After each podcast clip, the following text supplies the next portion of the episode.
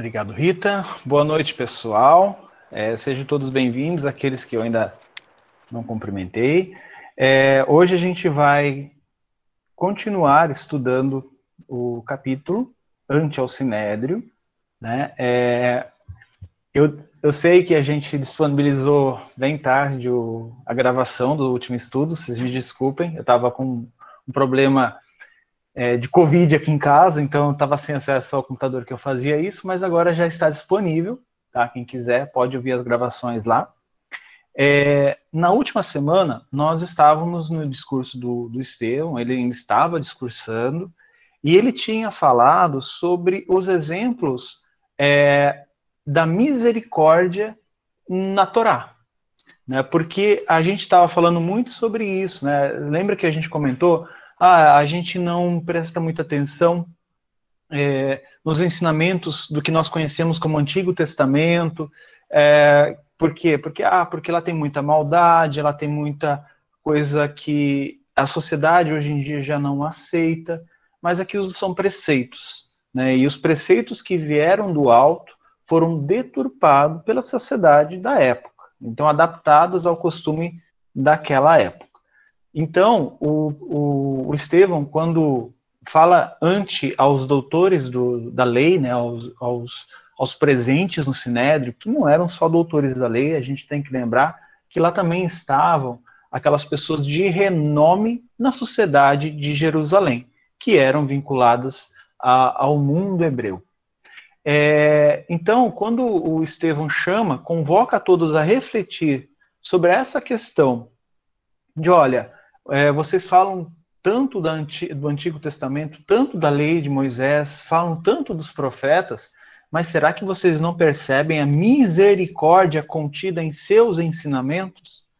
Né? Então, essa chamada que a gente é, coloca e a gente lembrar que a gente parou justamente na parte onde é, o, o, o Estevão percebe que ele está sendo, ele está ali para é, enlaçar os corações daqueles que estiverem aptos, preparados, dispostos a conseguir refletir sobre os novos ensinamentos.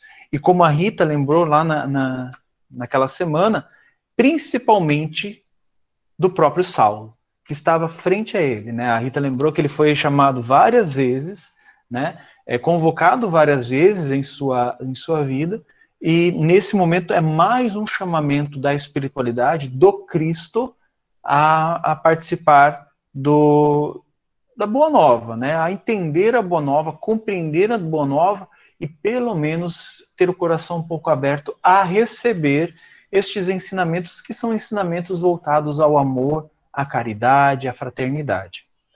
Então, e ele continua, o, o Estevão continua seu discurso e uma parte desse discurso que eu achei legal, né, que eu destaquei, ele fala assim, ó, muito falais, isso dirigindo-se aos fariseus, muito falais da lei de Moisés e dos profetas. Todavia, podereis afirmar com a mão na consciência a plena observância dos seus gloriosos ensinamentos? Então, a gente estava falando sobre misericórdia, a gente estava falando sobre tudo isso, estavam julgando ele sobre, questão das leis, nossa, você não está cumprindo as leis de Moisés. Moisés era, né, os fariseus falando, Moisés era maior que Jesus. Né, e Estevão falando, não, olha, Moisés era a lei, mas Jesus é o amor em ação, é o amor é, que Deus nos deu, né, presente aqui na terra, o amor presente. Então, quando o Estevão faz isso, ele fala assim: olha, tudo bem, se vocês estão falando de Moisés, mas vocês conseguem colocar a mão na consciência e falar que estão aplicando, né, é, aqui como assim, podereis afirmar com a mão na, na consciência a plena observância dos seus gloriosos ensinamentos? Vocês fazem isso? É claro que essa pergunta, né, é, é, leva a, a, a mente deles a refletir: será que eles realmente estão fazendo isso? E aí ele continua, né, num outro ponto que eu destaquei, acaso ignorais que a palavra de Deus tem ouvintes e praticantes. Convém consultardes se não tendes sido meros ouvintes da lei, de maneira a não falsear o testemunho. Então, assim, quando Estevão faz esse chamamento, né, coloca a mão na consciência. Você tem observado as leis dos profetas? Tudo isso que vocês pregam, tudo isso que vocês julgam os outros por não observar, vocês têm observado? Lembra muito uma certa passagem de um certo Cristo, né, quando encontrou uma certa mulher que tinham certos homens falando com intenção de apedrejá-la por ela ter sido adúltera. Né? Então, lembra muito isso. Né? Jesus convoca a todos a, a pensar. Aqui, Estevão está fazendo a mesma coisa, convocando eles. Mas, principalmente, Estevão foi além. Ele colocou assim: acaso ignorais que a palavra de Deus tem ouvintes e praticantes? ok, né, é, é, os, os hebreus queriam muito propagar a sua Torá, propagar, converter a todos, mas ainda manter-se uma raça pura. Né? Falar sobre o Deus único, mas ainda manter-se uma raça dos escolhidos de Deus, né? do povo escolhido. E ele fala assim: ok, vocês têm os ouvintes, mas vocês, como povo de Deus, deveriam ser os praticantes. É isso que eu vejo que ele estava falando ou nós, né? Talvez eu colocaria Estevão aqui na, na englobando né, essa questão da, do povo hebreu. Nós deveríamos ser os praticantes.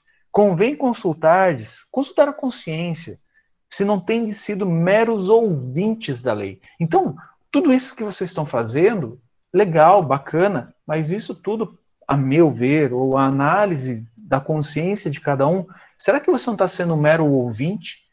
Que bonito você ouvir anos da tua vida, ensinar a seus filhos, né, manter a sua família sempre ouvindo a lei né, dos profetas, porém, sem praticar, sem colocar isso em sua vida.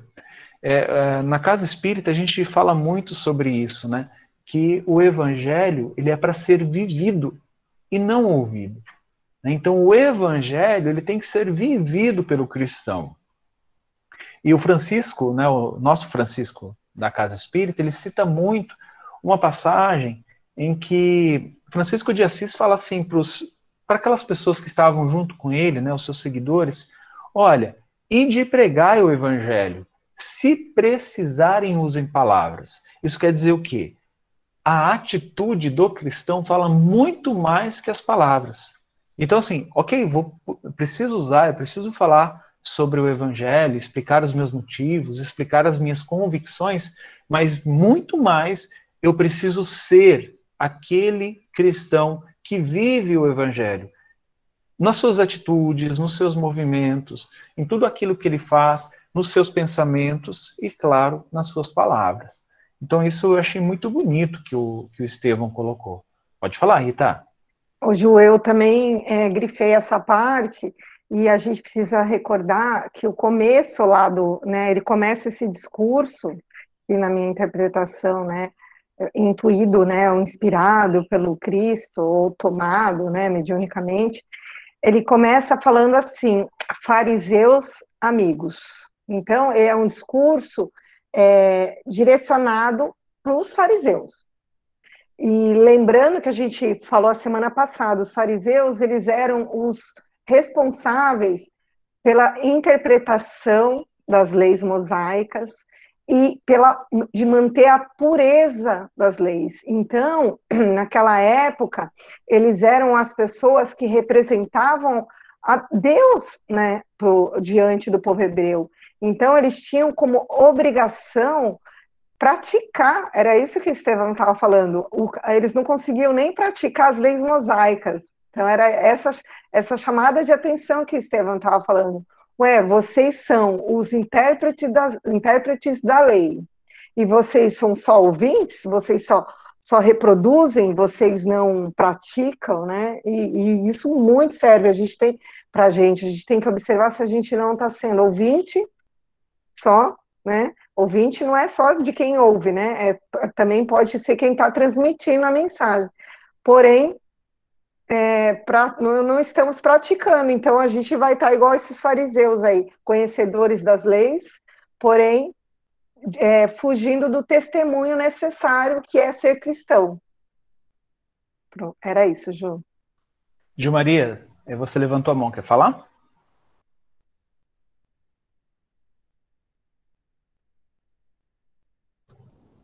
de Maria? Bom, se quiser falar, Ju Maria, pode abrir o microfone e falar, ah, tá? tá. Eu estava falando sem o microfone. Então, é, o que eu percebi é, foi isso que chamou a atenção do Saulo, porque o Estevão, além de falar, ele mostrou na, na, na prática, né? Então, como é que ele sofria ali calado, o exemplo que ele deu, e fez com que Saulo fixasse mais nisso, né? No exemplo que ele mostrou, sofrendo ali as consequências, calado, resignado. Então, assim, o que chamava mais a atenção do Saulo era isso, né? No, no Gesiel, né? Com certeza. E também a questão de que a gente vai ver no próximo capítulo, não vou dar spoiler, né? É, o quanto isso refletiu dentro do próprio Saulo, né? Enquanto isso pipocava enquanto as coisas aconteciam. Obrigado por contribuir, Jean Maria. Aí ele coloca assim, ó. Isso o Estevão falando. Jerusalém não me parece o santuário de tra tradições da fé que conheci por informações de meus pais desde criança. Atualmente, dá a impressão de um grande bazar no qual se vendem as coisas sagradas. Gente, isso aqui é interessante. Né? Toda a tradição judaica, a gente sabe, é passada de pai para filho. Né? Como a, a talvez da, da, a religião dos seus pais foi passada para vocês também, assim como a minha, dos meus pais, foi passada para mim. É claro, isso nos leva ao entendimento, nos leva a uma observância espiritual, né, que nos abre o caminho, nos abre a mente. Eu acho isso incrível, né? Como eu falei para vocês, é, eu fui catequista e fui é, dirigente de mocidade espírita. O quanto é importante que nós, né, orientadores, pais, orientemos aqueles espíritos que estão conosco, né, que estão emprestados a nós por Deus, que são irmãos nossos, no caminho da espiritualidade, para que ele possa, sim, trazer um pouco dessa luz do Cristo para junto deles, para junto da sua vida, e eles seguirem o caminho deles, independente da religião, mas uma religião que possa aproximá-los da felicidade. Não digo aproximá-los de Deus, porque isso é uma coisa que nós temos é, inerente a nós. Isso está dentro de cada um, cada criatura, cada filho de Deus. Mas quando o Estevão coloca isso, ele está chamando atenção a esses fariseus, a esse povo, que olha, vocês estão ensinando muito aos seus filhos, né? E eu que venho de uma terra distante, quando me falava de Jerusalém, eram os guardiões da, da palavra divina, da palavra sagrada. E é bom a gente entender quando um fariseu, quando um judeu, um hebreu daquela época falava de algo sagrado, hoje em dia, né, a nossa concepção de sagrado é um pouco diferente. O sagrado para os hebreus era aquilo que é reservado a Deus. Tá? Então, é, quando ele coloca assim, ó, é, dá a impressão de um grande bazar no qual se vendem as coisas sagradas. Então, se comercializa tudo aquilo que seria reservado a Deus, que seria reservado à contemplação, né, ao entendimento de Deus, e principalmente o respeito às suas leis e palavra.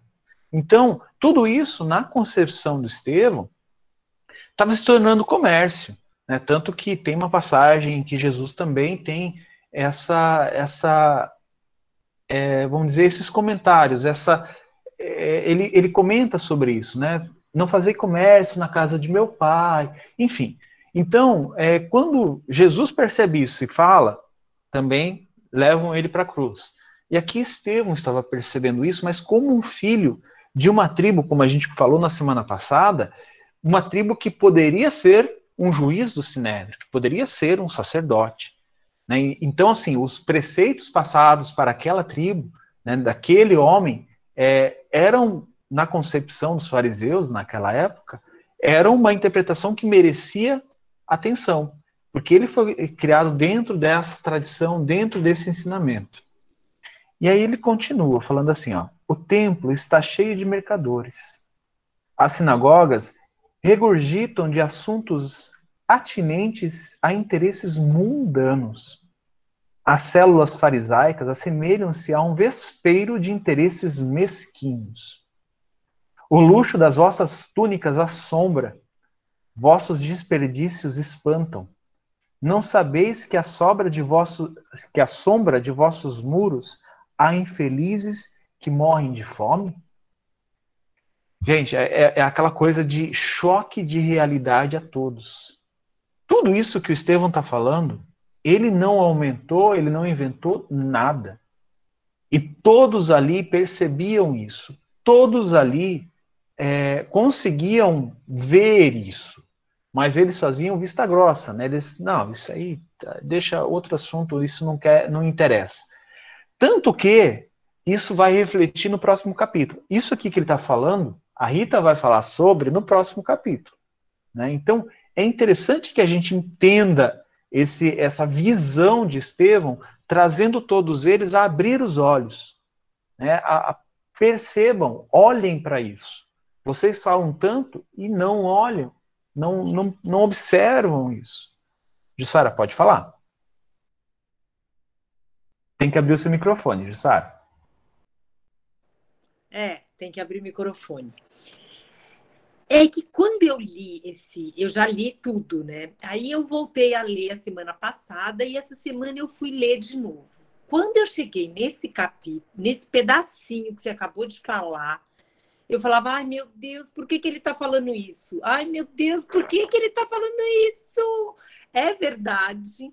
E eu falava, ele devia lembrar do pai lá do começo em Corinto, que o pai também foi falar a verdade e reivindicar a verdade. E olha o que aconteceu. Eu falei, vai acontecer a mesma coisa, você não tem que falar, você devia fazer silêncio.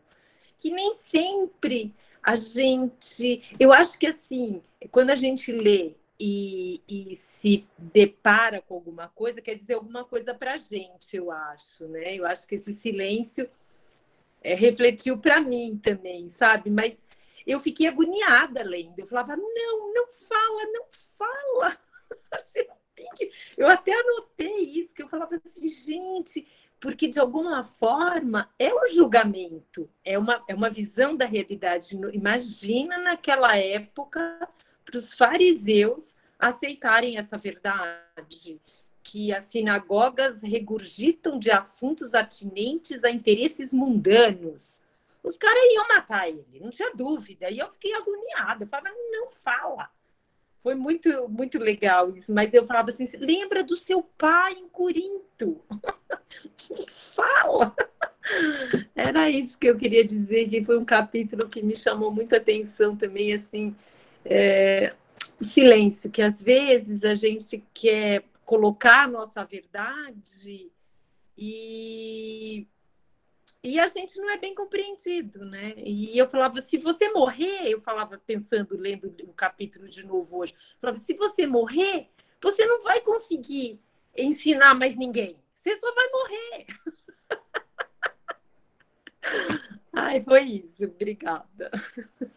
Imagina, Jussara, muito obrigado pela, pela pontuação. E olha, você falou exatamente o que eu, pra, provavelmente todo mundo que leu Paulo Estevam faz.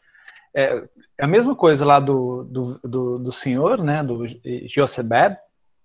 Quando ele vai, eu vou reclamar. Eu estava junto com, com o Estevão em Cabigail falando, não, pelo amor de Deus, não vai, isso não vai dar certo. Agora com o Estevão, a mesma coisa. Assim, eu, eu já li esse livro algumas vezes, agora estou lendo de novo, e eu fico também, às vezes eu fico até revoltado, assim, falo, gente, por que que se for falar isso? Para, para, não fala. E eu já sei, eu já li, eu já sei o que vai acontecer. E, mas é natural. Mas a gente tem que entender o porquê que o Estevão estava falando isso. Né? Então, assim, o que você colocou é muito importante. Mas lembre-se, como a Rita falou, o Cristo estava ali para falar com os fariseus. Né? É claro que o Estevão teria um trabalho lindo a desenvolver, mas ele já estava desenvolvendo. Né? Talvez, assim, claro, na, na, na Casa do Caminho, ele tem isso, ele estava desenvolvendo muito bem. Mas é, ele precisava, como ele já estava tocando o coração, todos ali já estavam magnetizados, porque eu acho que uma coisa não iria magnetizar tanto os corações daqueles que estavam ali presentes, outra figura ou outro momento, um momento mais tranquilo, né? Isso não iria acontecer. Nesse momento era o momento ideal para o Cristo colocar. É claro que o Estevão estava ciente disso. É claro que o Estevão já tinha o exemplo do pai, mas ele compreendia o seu papel junto ao Cristo. Né? Eu acho que isso, por isso que ele não teme, por isso que ele, é, como a gente colocou no início, né, que ele já entendeu que ele estava ali para falar com os fariseus, não importa se eles iam apedrejar ele naquele instante, naquele momento. Ele entendeu seu papel. Por quê? Obviamente o Cristo estava do lado dele. Né? Cristo, toda uma pleia de espíritos estava do lado dele. Então, é, é, é assim, eu, o, que eu, o que eu imagino seria isso, tá, Jussara? Eu compartilho a 100% do teu sentimento quando eu leio. E no, no, outro capítulo, então, que eu fiquei revoltado comigo com os pensamentos que eu estava tendo. Pode falar, Rita. Eu concordo com você, Ju. Eu ia falar isso mesmo, que eu até, a Jussara me mandou uma mensagem hoje, que a gente falando um pouco do livro, e eu falei, a missão dele era essa.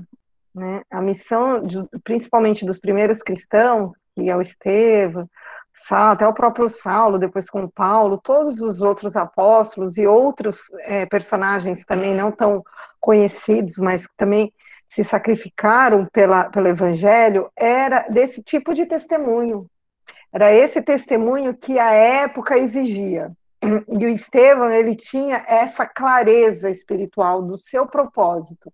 E a gente até terminar o livro, a gente vai entender que todos esses personagens, cada um tinha uma missão fundamental para o desenvolvimento do Paulo de Tarso. Né? Que, como o Haroldo sempre nos fala, Saulo era o vaso escolhido. Né? Então, assim, o Cristo, ele e Deus e Jesus, eles trabalham de uma forma que às vezes a gente fica fazendo exatamente, não, mas para, não, mas, mas será que se ele. A gente questiona a obra, isso é normal, todos nós questionamos, todos nós questionamos, mas porque a gente tem uma visão ainda muito limitada né, do que é a obra do, do Cristo. Então, a gente acredita que esse sacrifício momentâneo da, do corpo, da carne, é um sacrifício gigantesco. Isso, e se a gente, quando a gente tiver essa clareza espiritual que Estevam tinha e que, e que assumiu esse compromisso, esse sacrifício, nossa, a gente já vai estar tá, assim, bem, de entender que esse sacrifício que é, que, é, que é feito pelo Evangelho de Jesus é muito pequeno diante da grandiosidade da obra que é, que é essa obra maravilhosa. Mas isso a gente só vai conseguir ter essa clareza, eu acho que com muitas reencarnações ainda. É, com a leitura do, do Paulo e Estevão, né, como você já leu, Jussara, eu acho que um, uma boa parte aqui já terminou também, é, a gente começa a compreender, mas como a Rita falou, existem tantos exemplos anônimos, né, que a gente vem a conhecer depois, eu vou dar um spoiler da palestra de amanhã, que a Rita provavelmente vai falar sobre Joana de Cusa, que é um dos casos. É uma história lindíssima e ela vai falar amanhã, tá? Então, ou ela vai dar referência amanhã. Não vou, não vou dar spoiler aqui, tá? Mas continuando no discurso do Estevão, ele fala assim, ó, mencionar Ju, mutou seu microfone. Agora, estão me ouvindo? Tá. Desculpa, gente, deve ser algum problema no meu no computador aqui. Mas vamos lá. Voltando ao discurso do, do Estevão, ele fala assim, ó, mencionais os nossos heró heróicos instrutores do passado, tão só para justificar o gozo egoístico da vida? Onde guardais a fé? No conforto ocioso ou no trabalho produtivo?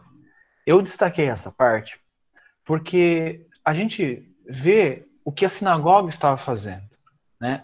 Ah, eram os guardiões da Torá, eles tinham um ensinamento, ah, eles, eles conciliavam toda a sociedade, colocavam no, nos, nos, caminhos do, do, do, dos profetas, todos aqueles que desviavam um pouquinho, mas onde o trabalho produtivo?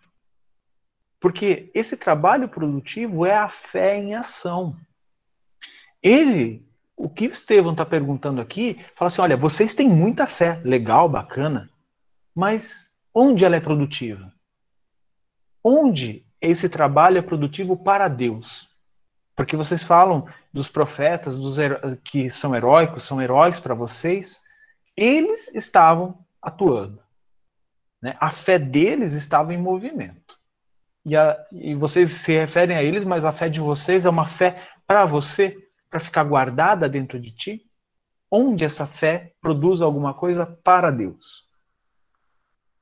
Não vos lembrais de que o Eterno não pode aceitar o louvor dos lábios quando o coração da criatura permanece dele distante? Isso aqui é muito importante, gente.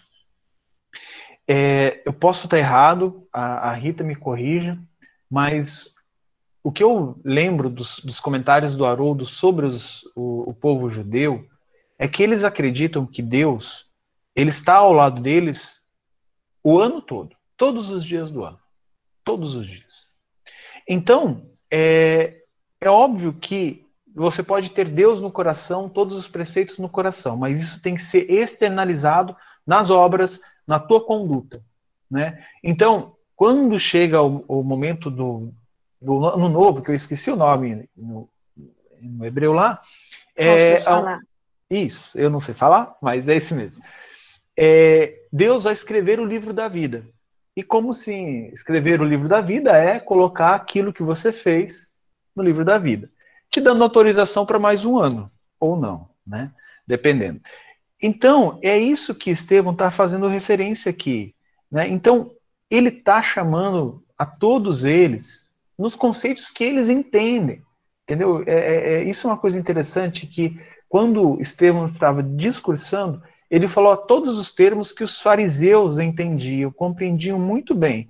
Algumas coisas para a gente aqui ficam meio turvas, assim, ah, não entendi muito bem por que, que ele está falando isso, mas a gente tem que lembrar que esse discurso é para os seguidores da Torá. Então isso é inter interessante. E ele coloca assim, né, que Emmanuel comenta, pode falar, Rita. É, antes de você prosseguir, prosseguir, que você pulou uma partezinha aqui, e eu grifei, que eu acho que eu quero até trazer uma reflexão para a gente, para o nosso momento atual. Que aí, nesse, nesse mesmo discurso que ele fala do, da fé, né, onde a gente guarda, cadê a fé e a ação, ele fala assim: incentivais a revolta e quereis a paz, né?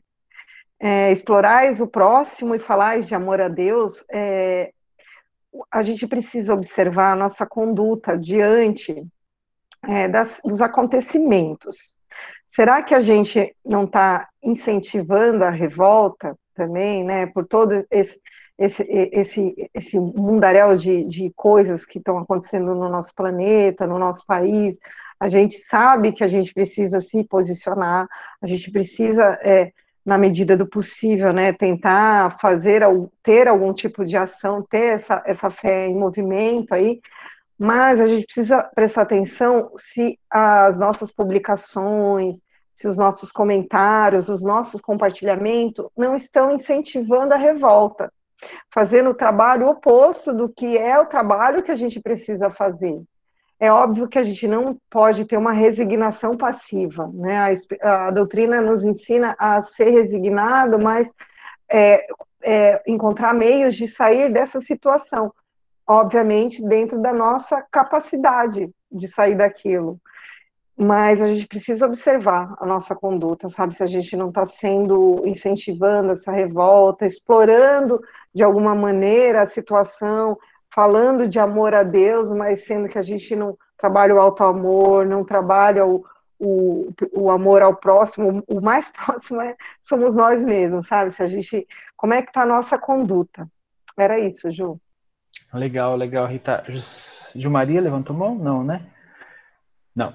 É, e uma coisa interessante que você falou, né? Eu pulei essa parte, mas é, ela é uma parte importante. Quando ele fala assim, incentivais a revolta e quereis a paz, Sabe por que, que ele estava falando isso? A gente lembra que era quem administrava aquela região eram os romanos.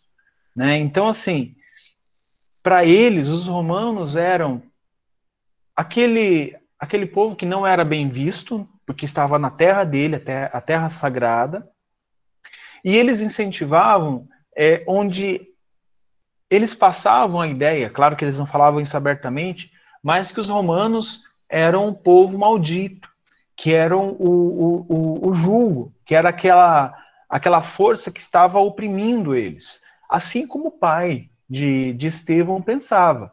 Né? É, os romanos não são justos, isso não é justo fazer isso comigo. E tudo isso era esse, esse incentivo à guerra, né? à, revolta. E aí, o que ele fala assim, mas vocês querem a paz. Como vocês querem a paz? Incentivando essa revolta. É muito importante isso que você falou. A Rita trouxe mais atual e eu acabei complementando com a questão é, do que eles pensavam. E aí o Emmanuel comenta assim, ó, a Assembleia, ante o sopro daquela sublime inspiração, Cristo estava falando aqui para Estevão, parecia imóvel, incapaz de se definir. Muitos israelitas supunham ver em Estevão o ressurgimento de um dos primeiros profetas da raça. Então, o que eles estavam pensando é que Estevão estava sendo ou a, a reencarnação de um dos primeiros profetas, ou sendo intuído por um dos primeiros profetas. Né? Como a gente sabe que vários profetas, e quando aquele aconteceu aquele caso da transfiguração no monte, onde Moisés e Elias apareceram junto ao Cristo, é, os profetas, né, que, os apóstolos que estavam com Cristo, não acharam estranho né? Tanto que eles falaram: não, vamos lá, eu faço uma tenda para ti e outra tenda para Moisés e para Elias, né? para o Senhor. E eles falaram: não, não precisa. Então, isso era uma coisa habitual entre os judeus, não era uma coisa, nossa, meu Deus, é espírita. Não, não é isso. Né? Eles tinham esse, esse conhecimento também. Então, tudo isso estava deixando eles, né, os, os presentes, muito é, atenciosos àquilo que ele, que Estevão estava falando. Aquilo estava deixando aquelas pessoas mais revoltadas, mais é, fechadas e com muito mais revolta, e aqueles que estavam aptos, né, com o coração mais aberto, estavam refletindo mais profundamente. E a gente vai ver os frutos disso depois. E aí ele continua. É ele fala assim, né, que o pessoal, o pessoal ali na Assembleia falou assim, ó, apedrejemos o imundo, é, matemos a calúnia, né, e aí ele fala, Estevão fala assim, ó, vossa atitude não me intimida. O Cristo foi solícito no recomendar não temêssemos os que só podem matar-nos o corpo. Olha que interessante isso, né? Quando ele fala isso, né? Olha, eu não estou temendo vocês, vocês podem fazer o que vocês quiserem. Né? Eu sei, como a gente comentou ali quando a Jussara estava falando, é, Estevão tinha plena consciência de que tudo aquilo que ele estava falando poderia levar ele ao apedrejamento naquele instante. Ele sabia disso. Então ele não temia. Por quê? Porque simplesmente ali matariam aquele corpo do Gesiel, Estevão, mas sua alma eterna, seu espírito eterno continuaria a trabalhar para si mesmo e para o Cristo, na sua elevação perante o Cristo. Pode falar, Rita. É, não, só recordando que essa resposta de Estevão foi por, por conta né, do, do clamor lá que aconteceu, que Saulo deu, foi a primeira agressão que ele sofreu de Saulo, né, agressão física. E, é, Saulo induzido com muita raiva, que ele percebeu também que a metade, vamos dizer assim, a metade do Sinédrio já estava querendo se converter, impressionado, só que a outra metade começou a provocar uma algazarra, pedindo apedrejamento e tal. E aí, quando você não tem argumento, você parte para agressão, que foi o caso de Saulo, né? É, lembrando que aqui ele estava desrespeitando uma das leis do próprio povo, o, o Saulo. Por quê? Porque é, Estevão, como filho né, da tribo que ele pertencia, né, ele poderia falar o que ele quisesse ali, ele, ele teria o direito né, de palavra, e eles teriam que ouvir até o final. Só que, só que o, o, o Saulo ele não se conteve. Ele sabia que aquilo estava magnetizando e eram palavras lúcidas, né? Todo o discurso é muito lúcido, todo o discurso é muito racional dentro dos preceitos que eles seguiam. Então, o, Estevão não estava falando nada fora daquilo que era a realidade, que se constatava aos seus olhos, e da realidade né, dos, da, das leis, né, o respeito às leis é, da Torá. Então, mas o, o, Saulo não se conteve, a gente percebe isso, né, muito bem lembrado, Rita, obrigado, que é o primeiro bofetão no Estevão. E aí onde ele fala, né, o, o Saulo fala, basta, basta, nem mais uma palavra. E ele, o, o, o Saulo estava é, muito, com um orgulho muito ferido, estava muito ferido por, por dentro. E aí, Eu acho que a Bia quer falar. Bia. Ela estava com a mãozinha. Ai, gente, foi sem querer. Ah, ó, tá de novo, tá bom. Gil Maria, é, quer falar? Pode falar. É, deixa eu te perguntar. Então, aqui, é, o é, Gesel, né? Ele que falava aí. Deixa eu lembrar aqui, peraí, ainda que eu já saí. Quando ele fala vai matar o corpo, então ele já tinha compreensão um pouco da. Como é que eu explico? Ai, meu Deus, deixa eu ver se eu acho a palavra certa para encaixar aqui. Porque é, só ele teve essa, esse momento de tipo assim, ah, só o corpo vai morrer, o espírito vai viver. Só ele tinha essa compreensão, porque os outros não tinham ainda, tinha? Então, é, os seguidores da, das, do Cristo, né, já tinham aprendido isso. Então, tá. assim, a gente tem ideia que Simão Pedro, João, eles já tinham percebido isso. E eles já perceberam a imortalidade da alma. Lembra ah. que quando Jesus partiu, Jesus voltou, ah. né?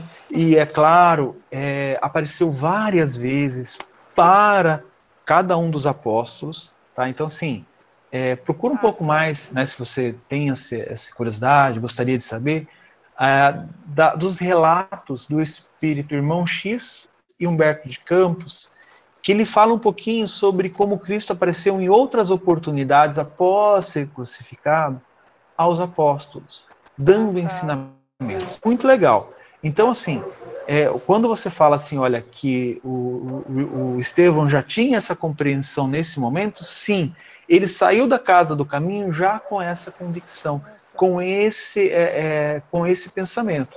Ele sabia que ali era o, o, um local em que poderiam mandar é, exterminar o corpo a qualquer momento.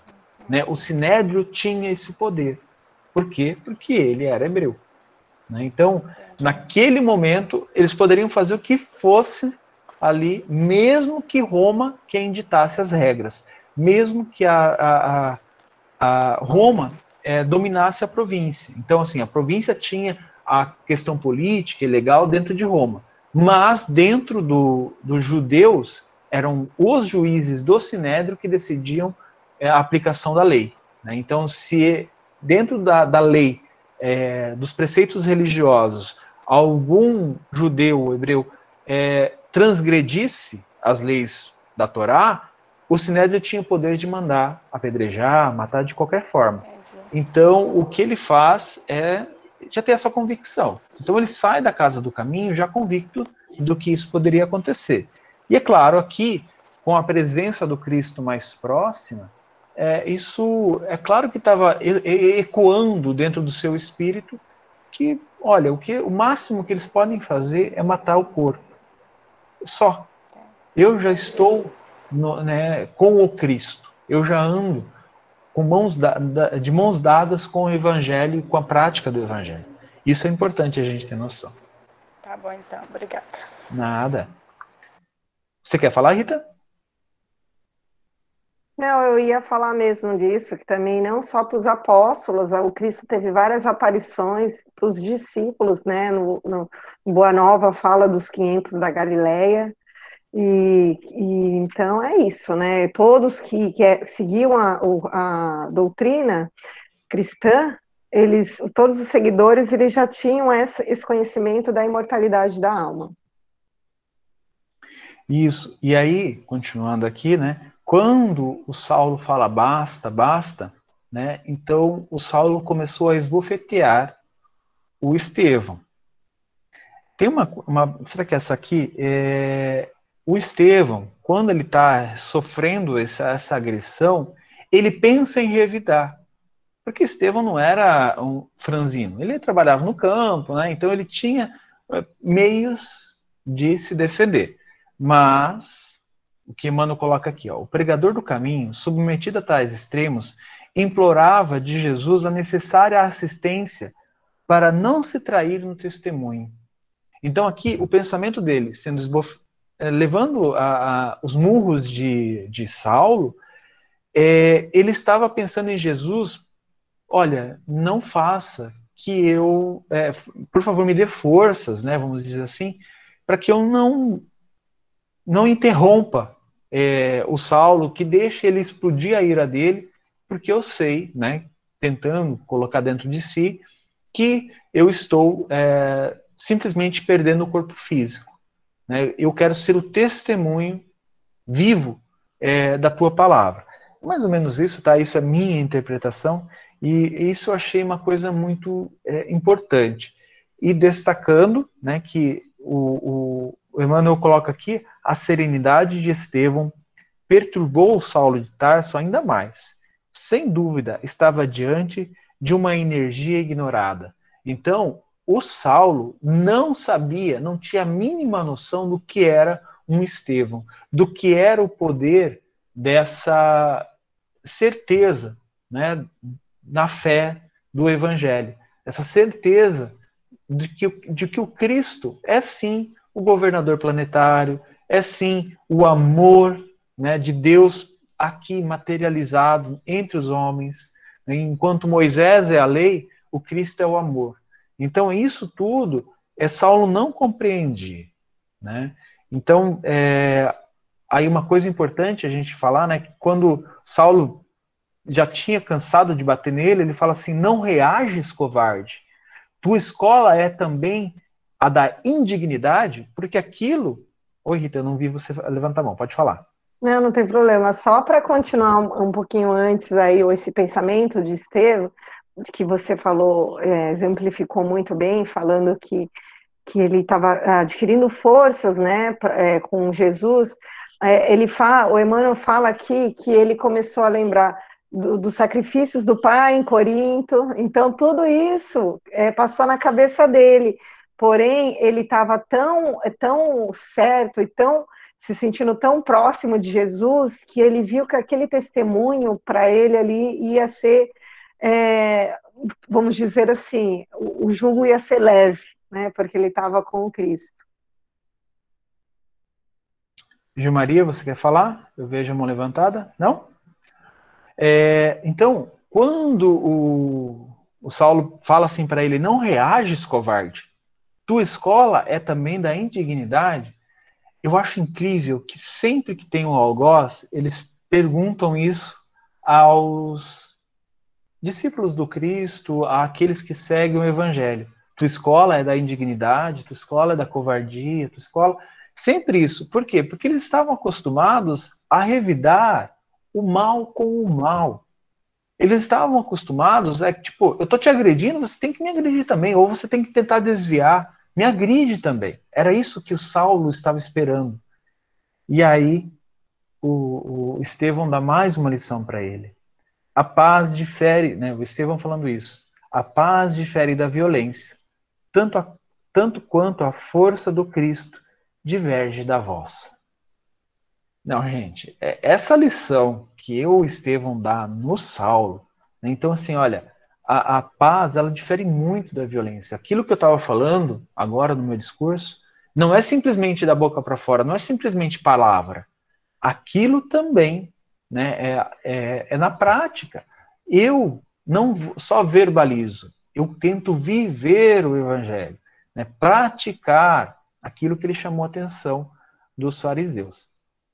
E quando ele fala né, que você pode ser um homem muito forte, ter muita, muita presença de espírito, convencimento, mas a força do Cristo difere muito da vossa. Eu achei isso fantástico é, eu não tenho mais nenhum apontamento, né? Simplesmente é, terminando a história, né? Então, é, o Saulo assim, quer que seja apedrejado naquele instante e o Gamaliel, né, é, intervém nessa nesse apedrejamento, dizendo que há necessidade de analisar melhor o caso. E como o Gamaliel era um, um, uma referência no Sinédrio, é, todos concordam. É claro que o Saulo fica mais tenso ainda dentro dele, porque não entende o porquê do Gamaliel estar né, é, se interferindo, né, pontuando ou ficando do lado do Estevão, não entende isso. E não que Gamaliel estivesse fazendo isso, mas lembre-se que Gamaliel era da escola da misericórdia.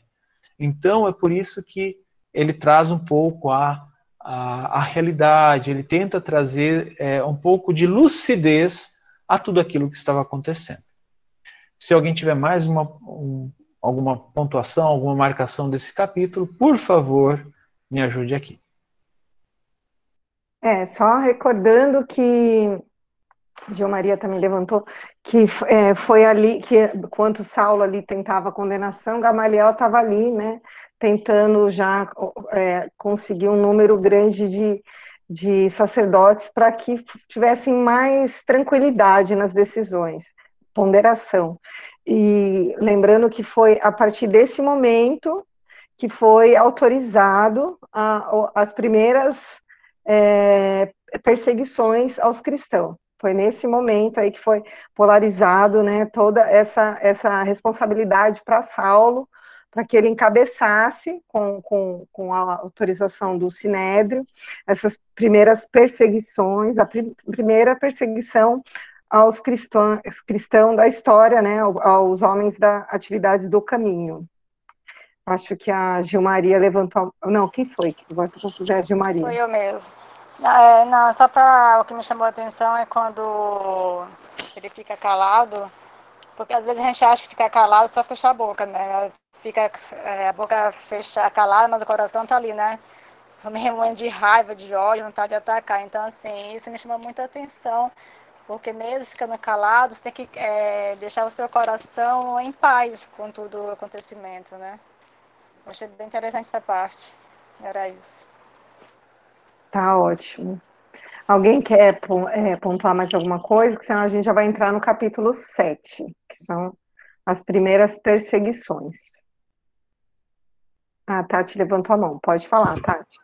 É sim, eu também grifei essa parte, é, a paz difere da violência, tanto quanto a, a força do Cristo diverge da vossa. E aí eu trouxe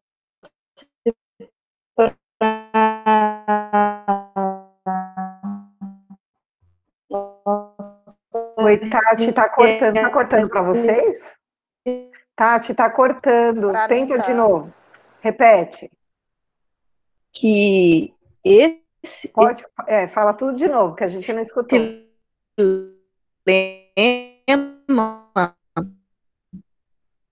Não tá, tá cortando, Tati.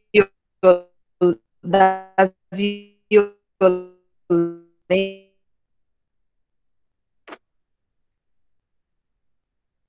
escuta Tati. muito assim. Tati? Tá cortando bastante, Tati. Será que você consegue escrever? É, escreve pra gente, pode ser? Aqui no, no, no sabe, no, no local, local de mensagem aqui. Então, enquanto a Tati escreve, a gente, eu vou iniciar o capítulo 7. Então, é, que são as, o título já fala, né? As primeiras perseguições. Emmanuel começa o capítulo falando da empolgação de Saulo, né? Pela ideia de vingança, porque essa, essa perseguição foi começou tudo com uma ideia de vingança mesmo a Estevão. Começou a organizar suas primeiras perseguições, pois ele se sentia humilhado pela superioridade moral e intelectual de Estevão. Então, a gente percebe que é até assim, né, meio doido a gente pensar que as primeiras perseguições aos cristãos começou por conta do ego, né, de um, do ego de uma pessoa. E aí ele fala de toda a atenção que os intelectuais do templo dispensavam a Saulo, né? Então, e, e a esperança que eles tinham em torno de Saulo, do, do doutor da lei. Então, o Saulo ele tinha carregava esse peso também nos seus ombros, né? Ele tinha toda uma esperança, vamos dizer assim, do povo hebreu, da nação, né? Dos sacerdotes, do, dos, dos intelectuais responsáveis pelo sinédrio, de ser um futuro sacerdote, um sumo sacerdote. Então ele tinha, ele se sentia na obrigação de, de executar as leis é, judaicas. Então, isso tem que ficar muito claro para a gente, porque Saulo, apesar do seu ego, da sua vaidade, da sua arrogância, ele errou com acreditando que ele estava fazendo a coisa certa. A Tati escreveu aqui: a paz difere da violência tanto quanto a força do Cristo diverge da nossa. Não é a, essa cultura imposta pela sociedade. O lema que ouvimos é bateu, levou mesmo depois de tanto tempo, ainda não aprendemos. Isso é verdade, né? Essa, essa leitura da, do olho por olho, dente por dente, que era o que o povo hebreu seguia na época, ainda é muito enraizada na gente, né? A gente acha que a gente deve julgar, a gente tem o direito de julgar e condenar. E a gente esquece que o julgamento, né, só cabe a Deus. A Tati tem muita razão. E aí eu separei a primeira coisa, se alguém separou alguma coisinha antes, me, é só levantar a mão. É... E aí eu separei um negócio que, que eu achei interessante, que ele fala assim, assim, ver se é isso mesmo, peraí um pouquinho que eu... Assim, as controvérsias de Estevão doíam-lhe nas fibras mais sensíveis do coração. No fundo, seu ressentimento era apanágio de uma juventude generosa e sincera. Entretanto, a vaidade ferida e o orgulho racial, o instituto, instituto de domínio, toldavam-lhe a retina espiritual. Então, Emmanuel, é, ele deixa claro isso que eu acabei de falar. É, o, o, o Saulo, ele trazia no seu coração uma fé sincera, uma vontade sincera. Porém, o orgulho, né, e a vaidade fez com que ele é, estivesse cego, né, espiritualmente. Ouso em falar. Ah, não, não vou dar spoiler. Depois lá para frente eu falo. Pode falar, Gil. É, é, eu lembro da, da Gil Maria conversando com a gente, agora antes de começar o estudo, sobre o autoconhecimento. Né, que muitas vezes nós não olhamos para dentro de nós. Por quê? Porque nós temos em nossa sociedade, isso é inerente, isso mesmo contra a nossa vontade, tudo isso que colocava essa pressão sobre Saulo, né? Que ele fala aqui, ó, a vaidade ferida, o orgulho racial, o instinto de domínio fechavam a retina. Então, assim, era como se existisse um, um, uma venda nos olhos do Saulo. Tudo aquilo, a generosidade, a fé sincera, isso estava dentro dele. Né? Aquele amor a Deus, aquele é, respeito pelas leis do Pai, tudo isso estava dentro do Saulo. Mas aqui, é, Emmanuel foi bem certeiro ao analisar, dizendo: olha, tudo isso da sociedade, da época de Saulo, colocava uma venda. E muitas vezes é exatamente isso que acontece na nossa vida aqui, já em 2021, muito tempo depois dessa história passada com Saulo e Estevão. Né? Nós temos isso também. É claro que atualmente, né, é, vários correntes filosóficas, correntes religiosas estão tentando tirar essa venda. Mas, como a Tati colocou, muitas vezes ainda é uma prática comum em nossa sociedade manter a venda e para a gente sempre acusar o outro, sempre apontar para o outro, esquecendo de olhar para dentro de nós. Exatamente, só complementando aqui que eu tinha notado, que ele, Saulo, ele, e nós trazemos também no nosso íntimo essas verdadeiras qualidades, todos nós trazemos. Porém, elas ficam anuladas, por vezes, pelo nosso ego, que toma conta do nosso ser, que era o caso de Saulo, né? Então, Saulo é, transferiu todo o seu ódio de Estevão para os seguidores do caminho do Cristo e seus discípulos, e, e ele sabia, segundo Emmanuel, que ele encontraria algumas dificuldades por conta de Gamaliel, seu sumo sacerdote, né? Lembrando que a gente falou lá de Gamaliel, ele era a pessoa mais importante com, nas questões religiosas do Sinédrio.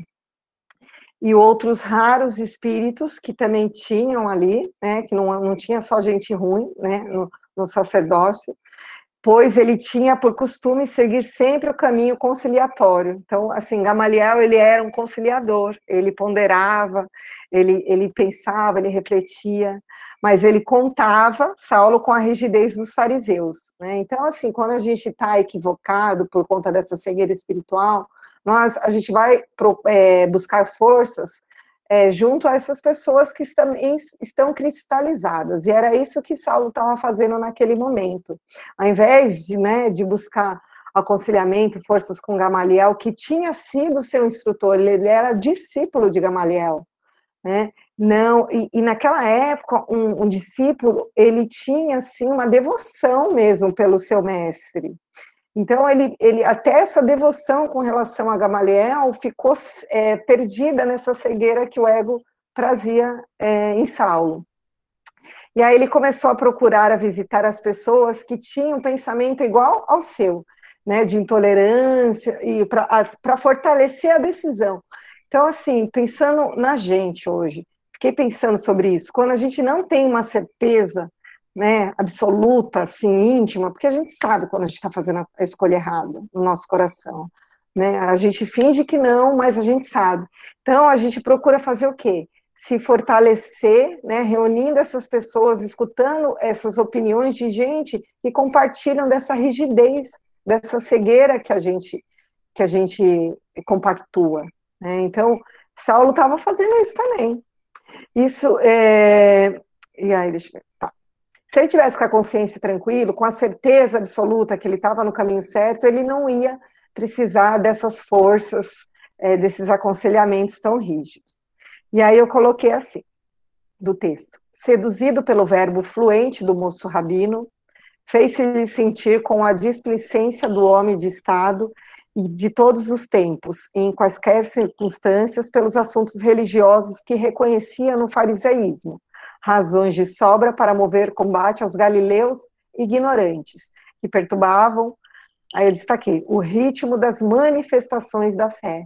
Então, Sinédrio, eles não tinham interesse nenhum de ter qualquer tipo que eles é, encarassem como rebelião, que alterasse o ritmo da, da rotina do Sinédrio, né, das manifestações. Eles não suportavam qualquer outro tipo de manifestação da fé se não fosse conforme os preceitos judaicos. Nos santuários da Cidade Santa. Concretizando as promessas, concedeu imediatamente ao moço de Tarso necessária ortoga com feito colimado, ressalvando naturalmente os direitos da natureza política que a suprema autoridade romana devia manter intangíveis. Então, assim, é, se eu tiver errada, eu vou pedir ajuda para o Ju. Ele também ele não só procurou a ajuda do Sinédrio, mas também das autoridades romanas, porque qual, por que, que o Cristo, né? Por que, que os romanos é, aceitaram a condenação de Jesus e se preocupavam tanto com essa, é, esse acontecimento com Estevão. Eles tinham medo dessa rebelião, que, de que é, Israel saísse do jugo, né, do, do, da dominação romana da época. Então, para os romanos, eles não tinham interesse nenhum em qualquer tipo de rebelião. E era assim que o Sinédrio pregava ah, os seguidores do Cristo, como rebeldes, como pessoas que iriam provocar uma revolução, né, a falsa interpretação do reino de Deus. Então eles, o Saulo ele, ele foi atrás dessas forças também do apoio da política romana com essa com essa desculpa também, com essa versão. Pode falar, Ju. Exatamente isso, Rita. É porque a gente tem que lembrar que sempre que Roma dominava um território, eles eram espertos o suficiente para não subjugar as autoridades religiosas, né? Porque era o que comandava ali. O que eles faziam era, olha aqui, a gente está dominando o seu território, mas você vai continuar é, dominando toda a situação. Gente, nossa sociedade é marcada sempre pelo domínio daqueles que julgavam, subjulgavam os outros. Então, é, isso que a Rita está falando é muito importante. Então, o Saulo conseguiu angariar este é, é, domínio patrício, né, conseguiu essa, essa simpatia dos patrícios justamente por causa disso. O sinédrio já estava na mão de Roma. Se eles de deixassem que outra é, vertente surgisse, uma rebelião, surgisse, eles teriam que ter todo o cuidado de falar com esse povo. Às vezes não iria funcionar, iriam perder aquela, aquela região, poderiam perder aquela região, poderia ser uma revolta muito grande, iam ter que movimentar forças e exércitos de longe. Então, isso tudo é muito trabalhoso, muito custoso. Então, é óbvio que isso é mais interessante a Roma. Né? Por isso é, que eles tinham essa, esse conluio com o Sinédrio. Né? É, Gil Maria e a Tati estão com a mão levantadinha. Vocês querem falar ou foi sem querer? Ou continuou com a mão levantada? Ah, a Tati baixou. Pode falar, Gil Maria. Não, eu acho que foi algum espírito que levantou, que eu nem mexi. então tá bom. Obrigada. Imagina. E aí, continuando aqui, no, é, a gente acabou de falar, o evangelho, aos olhos de Saulo, dissimulava a sedição, ou seja, rebeldia, revolução eminente, iminente apresentaria os conceitos da oratória de Estevão como senha de bandeira revolucionária, de maneira a despertar a repulsa nos companheiros menos vigilantes, habituados a pactuar com o mal. Pretextos é, acomodatícia, tolerância. Combinaria os textos da lei de Moisés e dos escritos sagrados para justificar que se deveria conduzir os desertores dos princípios da raça até a morte. Demonstraria a irresponsabilidade da sua conduta inflexível tudo faria por conduzir Simão Pedro ao calabouço, na sua opinião. Então, olha assim, ele estava já tramando, usando a sua inteligência para o mal, né? Usando a sua capacidade intelectual e para né, o mal. E aí, olha que loucura essa opinião, assim, conduzir, a meta dele era conduzir Simão Pedro, que na opinião dele era o autor intelectual da trama sutil que vinha formando esse, esse torno em torno da memória de um simples carpinteiro. É. Então, assim, ele tinha uma percepção do Cristo muito é, limitada, né? Na cabeça dele, por que, que eu quero trazer essa coisa do Simão Pedro? Por que, que eu grifei? Algumas, é, principalmente a Igreja Católica, Apostólica Romana, hoje eu não sei, eu posso estar equivocada, mas é, e outras doutrinas também, elas têm uma visão muito é, limitada, muito equivocada do que de quem foi Simão Pedro e os outros apóstolos também. Simão Pedro, ele foi. Por que, que o Cristo né, é, colocou Simão para ser o, vamos dizer assim, para presidir o, o apostolado, né, para ser a pedra fundamental, assim, o alicerce que segura é, toda a boa nova após o Jesus. Simão Pedro ele tinha a, é, uma capacidade de magnética, de convencimento de outras pessoas muito grande. Apesar de todo o seu temperamento ser um pouco mais impulsivo, tal, mas ele tinha uma capacidade de agregar e de ser pescador de homens mesmo, de trazer pessoas, né, para essa boa nova, que era uma coisa impressionante. Então, Saulo percebeu isso e deveria, né? Isso já é uma viagem, como diz o Juliano, uma viagem minha. Deveria conhecer essa, essa característica de Simão Pedro. Quem estudou um pouquinho a, a, a história dos apóstolos percebe que quando Simão Pedro é convocado para o apostolado e quando ele aceita, muitas pessoas ficaram extremamente surpresas, porque ele era uma pessoa que tinha um, um poder intelectual muito grande. Apesar, então assim, a gente não pode confundir humildade, né, com falta de sabedoria, falta de inteligência, com nada disso. Então, essa, essa reflexão de Saulo faz muito sentido, porque Saulo não conheceu Jesus, não conheceu Jesus, porém ele conhecia Simão Pedro, provavelmente conhecia de, né, de, de outras é, questões também. Pode falar, Ju. É uma coisa interessante, assim, a gente tem que lembrar o pensamento que Saulo tinha a respeito de Estevão no primeiro momento. Né? Então, o Saulo, ele achava, claro, ele é herdeiro da, de determinada tribo, né? então ele pode ser um sacerdote. Estevão queria um, queria converter, desconverter, no caso, né, Estevão a voltar aos princípios que ele achava correto e inclu, incluir ele no círculo, porque Estevão, ele percebeu que Estevão tinha uma grande capacidade intelectual, como a Rita disse, né, de envolvimento.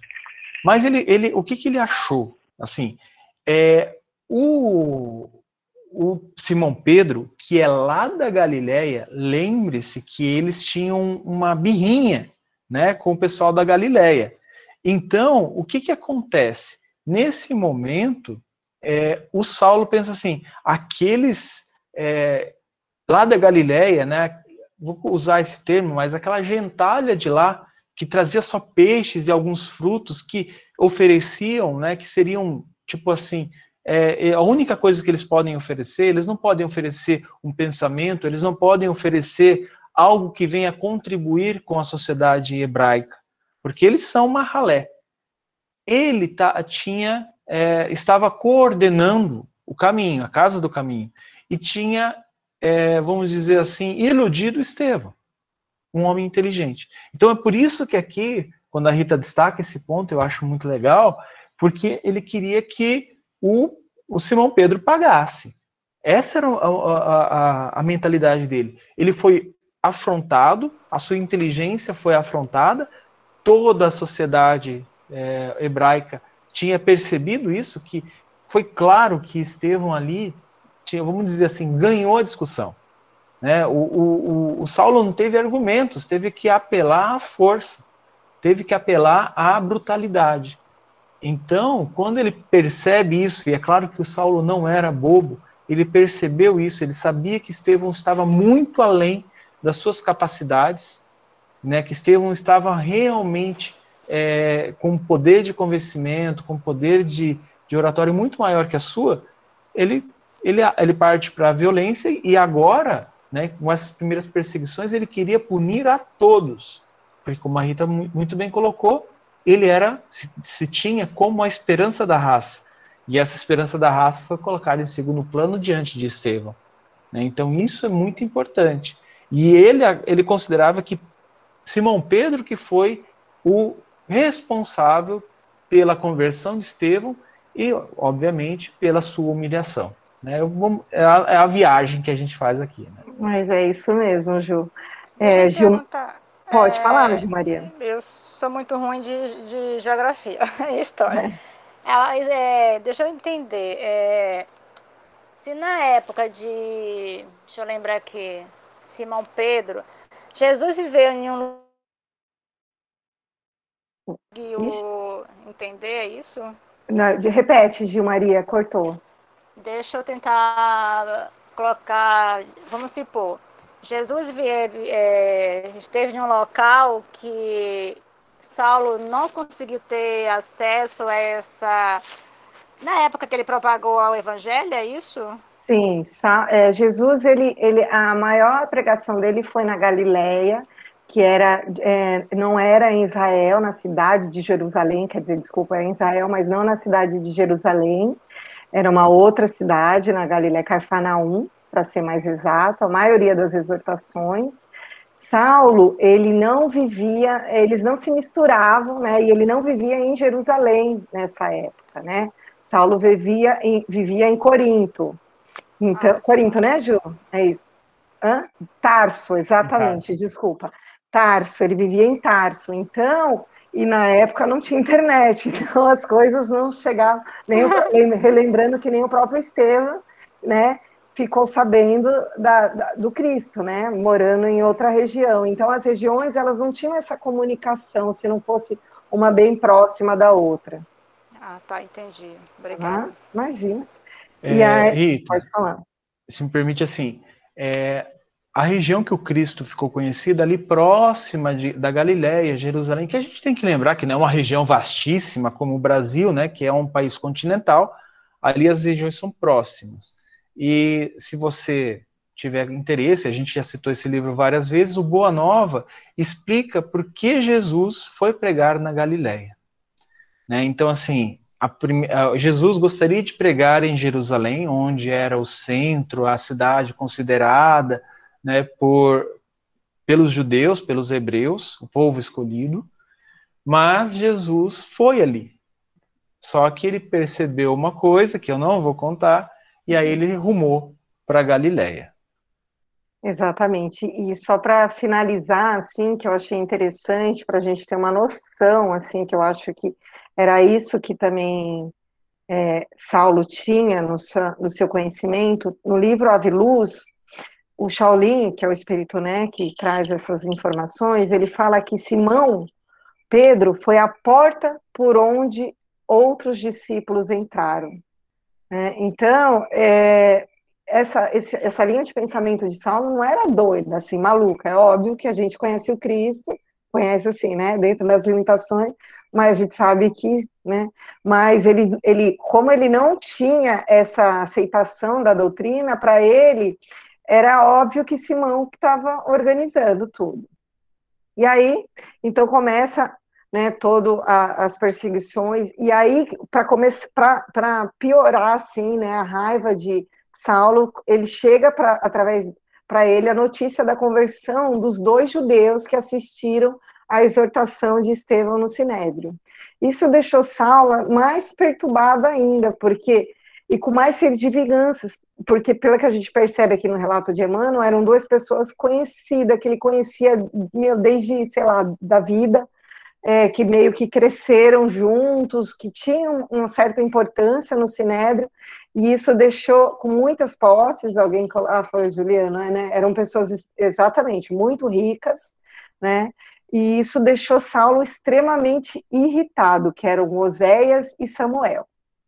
E aí Saulo tem a nomeação concedida por Caifás, né, lembrando que Caifás foi o responsável pela execução de Jesus, pela condenação, e essa nomeação dá a Saulo plenos poderes para que ele execute os atos aos cristãos.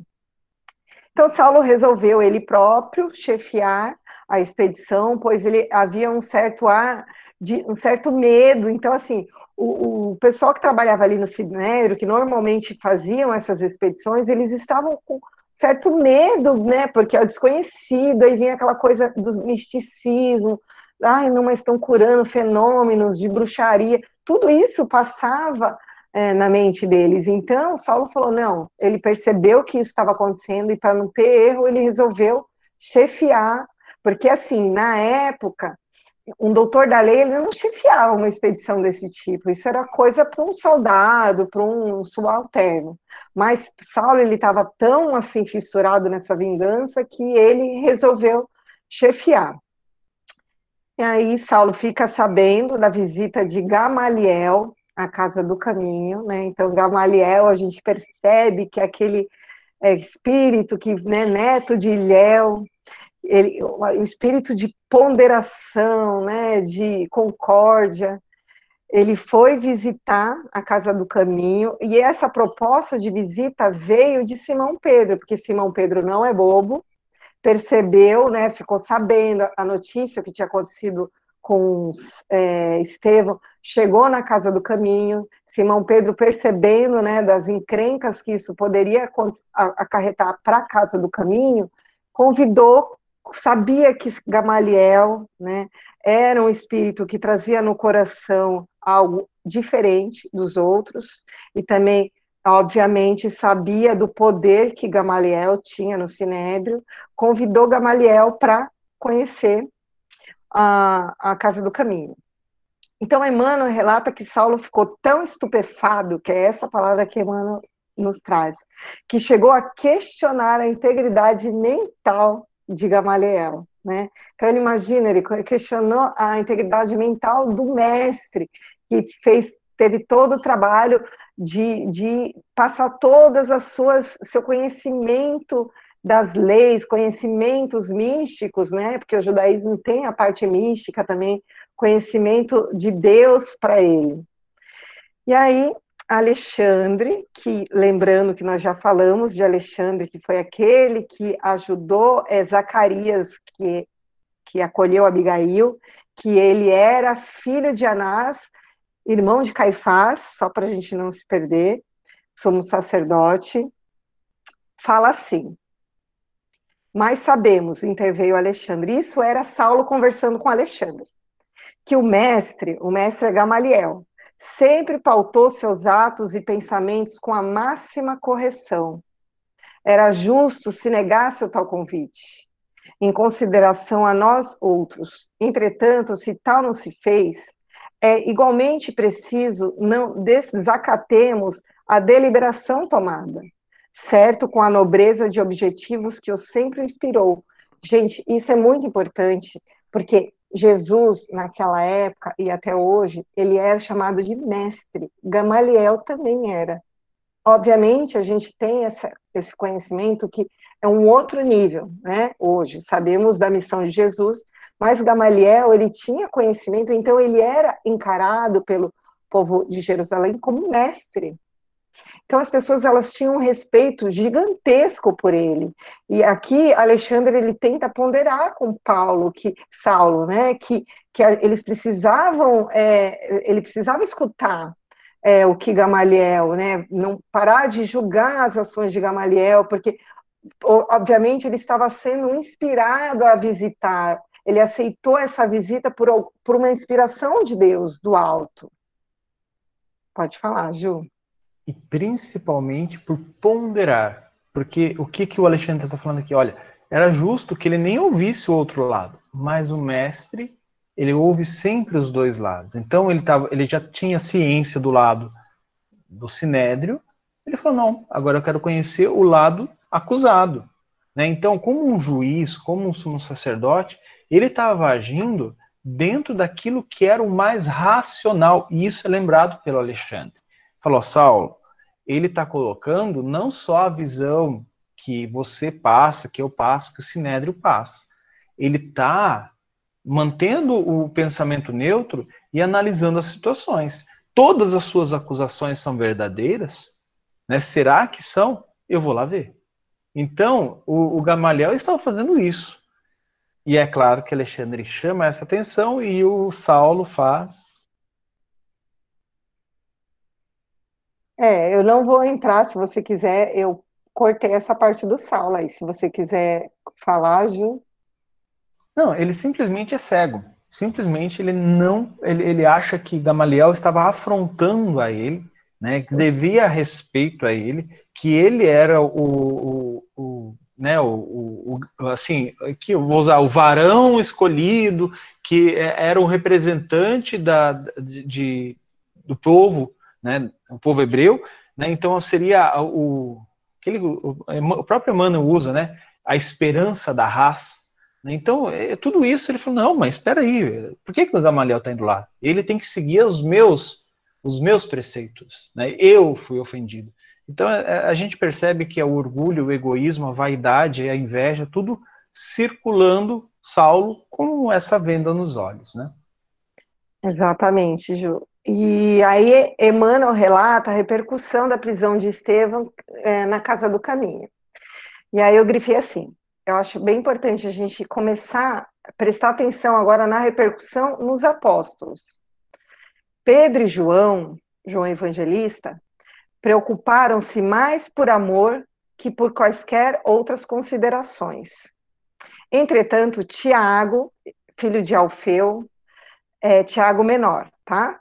Não conseguia disfarçar seu desgosto em face da conduta desassombrada do irmão de fé, que não hesitara em afrontar os poderes farisaicos dos senhores da situação. Na opinião dele, Estevão andar errado no capítulo das exortações, deveria comedir-se, merecer a prisão pelos argumentos precipitados da defesa de si. Então, aqui, de si mesmo, vou continuar. É, Fermentaram-se a discussão, Pedro fazia-lhe fazia sentir a oportunidade da ocorrência para que se revelasse a liberdade do evangelho e reforçava os argumentos com a lógica dos fatos, a resolução de Oséias e Samuel, entregando-se ao Cristo, era invocada para justificar o êxito espiritual do caminho. Toda a cidade comentava os acontecimentos, muitos se aproximavam da igreja com sincero desejo de melhor conhecer o Cristo. Isso devia significar a vitória da causa. Tiago, no entanto, não se deixava vencer pelas mais, pelos mais fortes raciocínios. A discórdia tomava corpo, mas Simão e o filho de Zebedeu sobrepunham a tudo os interesses da mensagem de Jesus. Então, a gente percebe, assim, a, a, a, como é que essa mensagem chegou no coração de Tiago Menor, de João Evangelista e de Simão Pedro, a diferença que tinha entre os apóstolos. Né? João e, e Simão é, receberam com, com amor aquilo que tinha acontecido, e João ficou é, Simão ficou tentando mostrar para Tiago Menor que aquela, aquele sacrifício de Estevão, através da exortação dele, tinha sim angariado os frutos para o evangelho. Além de Osias e de Samuel, outras pessoas foram até a casa do caminho porque eles tinham interesse de conhecer mais essa mensagem. Quem é esse tal de Jesus aí que estão falando? Mas Tiago, menor, a gente percebe que ele não aceitava esse tipo, é, ele é, é, de exortação e o tipo de comportamento, porque não era o, o tipo de comportamento dele, ele não compreendia essa forma de é, Estevão, essa, essa, essa, paixão, esse amor com, com o qual ele se entregava de corpo e alma ao Evangelho. Pode falar, Ju.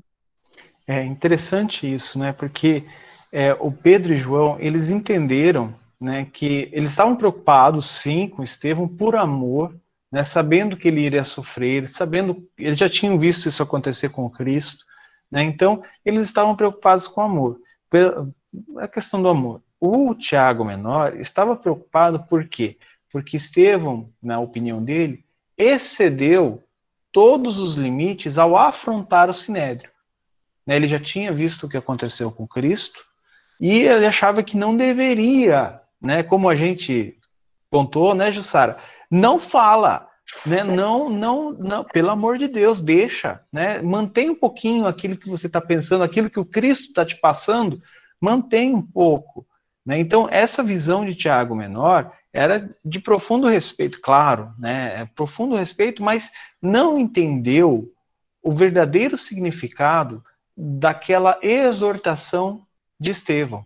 Né? E o que Pedro e João estavam tentando mostrar, olha, essa exortação tocou os corações daqueles fariseus lá no seu núcleo, né? Vamos dizer assim, dentro daquelas paredes quase intransponíveis, porque de que outra forma a palavra do Cristo, né, todo o entendimento do evangelho iria chegar, iria transpassar os muros do sinédrio? Não iria. O, o, o, o Estevão foi utilizado para chegar lá e no coração né, do Sinédrio ele expandiu e ali ele encontrou corações afins e ele conseguiu é, pelo menos abrir os olhos e trazer é, para as pessoas conhecerem o Evangelho. Né? Então, ao exemplo de Oséias e Samuel, que foram outras pessoas, falaram assim: peraí, mas estes homens que estavam ali entre os fariseus povo, é, pessoas importantes, de posses, que estavam entre os mais importantes da própria Jerusalém, se converteram e foram ouvir a, as palavras desses pregadores do caminho, tem alguma coisa aí. E aí onde essas pessoas começaram a procurar cada vez mais. O burburinho foi pela Jerusalém, né, se espalhou, e, e, e Pedro ele via isso como uma grande conquista para o Evangelho. Era uma oportunidade de chegar aos corações que antes o sinédrio impedia. O sinédrio era uma barreira. E dessa nessa exortação de Estevão alcançou algo que os apóstolos não iriam conseguir.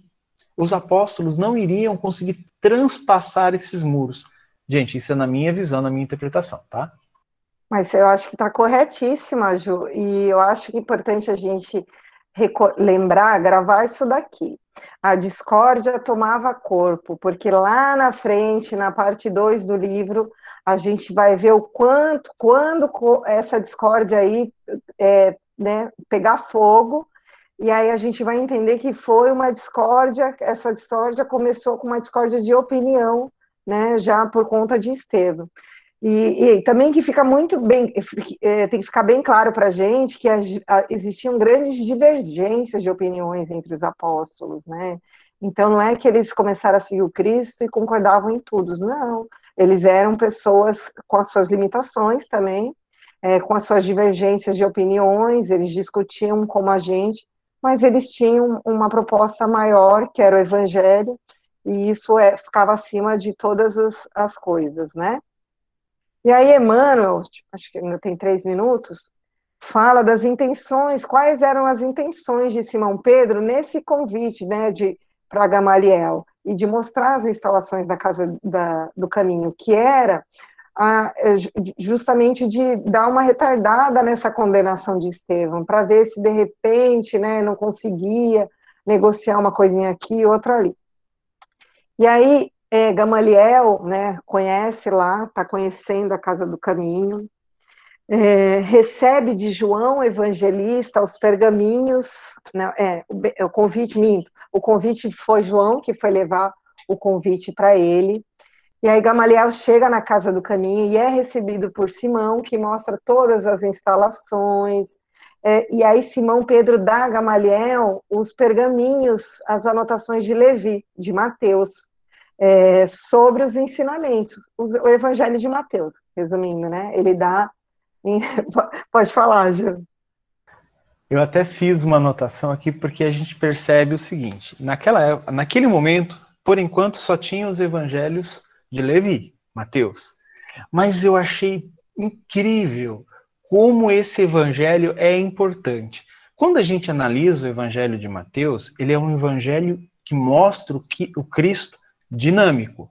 Você vê que Mateus é, um após o outro os acontecimentos na vida do Cristo, as curas, as realizações, as conversas. Então, a gente percebe um Cristo dinâmico, né? sempre é, é, colocando o Evangelho em prática, né? na, na, no dia a dia. Então, simbolicamente, na minha visão, né, quando o Simão Pedro entrega para Gamaliel, ele está mostrando quão dinâmico, quão vivo é o evangelho no meio de todos. O quão o evangelho é a ação, sabe? Então, ele mostra, enquanto o sinédrio está lá simplesmente respeitando as leis naquela muralha, eles estão no evangelho da ação, na, no amor em movimento ali. Isso eu achei, eu pontuei isso, eu escrevi isso aqui, eu achei muito na minha visão, tá, gente? Posso estar errado. Não, sim, tá, tá ótimo. E assim, é, foi o primeiro evangelho, porque a convocação de Levi, né, que era um coletor de impostos, para quem não sabe a história de Mateus, foi uma convocação do Cristo, né, já com o intuito, sabia né, dessa essa habilidade que Levi tinha com a escrita, com as observações, e o quanto Levi era é, minucioso, minucioso nas suas é, observações. Então, Jesus, ele queria alguém mesmo no apostolado que tivesse essa habilidade. Então, Levi, ele acompanhou, né, e a, a gente imagina que ele foi escrevendo ali, dia a dia, o que ele vivenciava, não desmerecendo, né, é, nenhum evangelho. O próprio Haroldo, é, hoje eu escutei um podcast dele, a gente já está no horário, que ele fala do Evangelho de Lucas, que eu vou até reler, faz tempo que eu não leio, do o Evangelho, o primeiro, é, a primeiro livro 1 de Lucas, é, que ele fala que é daquela passagem que a gente vai ver lá na frente do livro, que é que Lucas visita Maria para é, colher informações de como foi a infância de Jesus. Então lá tem relatos também é, é, históricos que não tem evangelho nenhum. Mas a, realmente o evangelho de Levi, eu acho que de ordem cronológica, até os historiadores falam isso, é o que está mais certinho de ordem cronológica, de acontecimentos, né? A gente precisa encerrar, porque vamos, a gente tem um outro compromisso agora em seguida. É, Ju, você faz a prece final, por favor?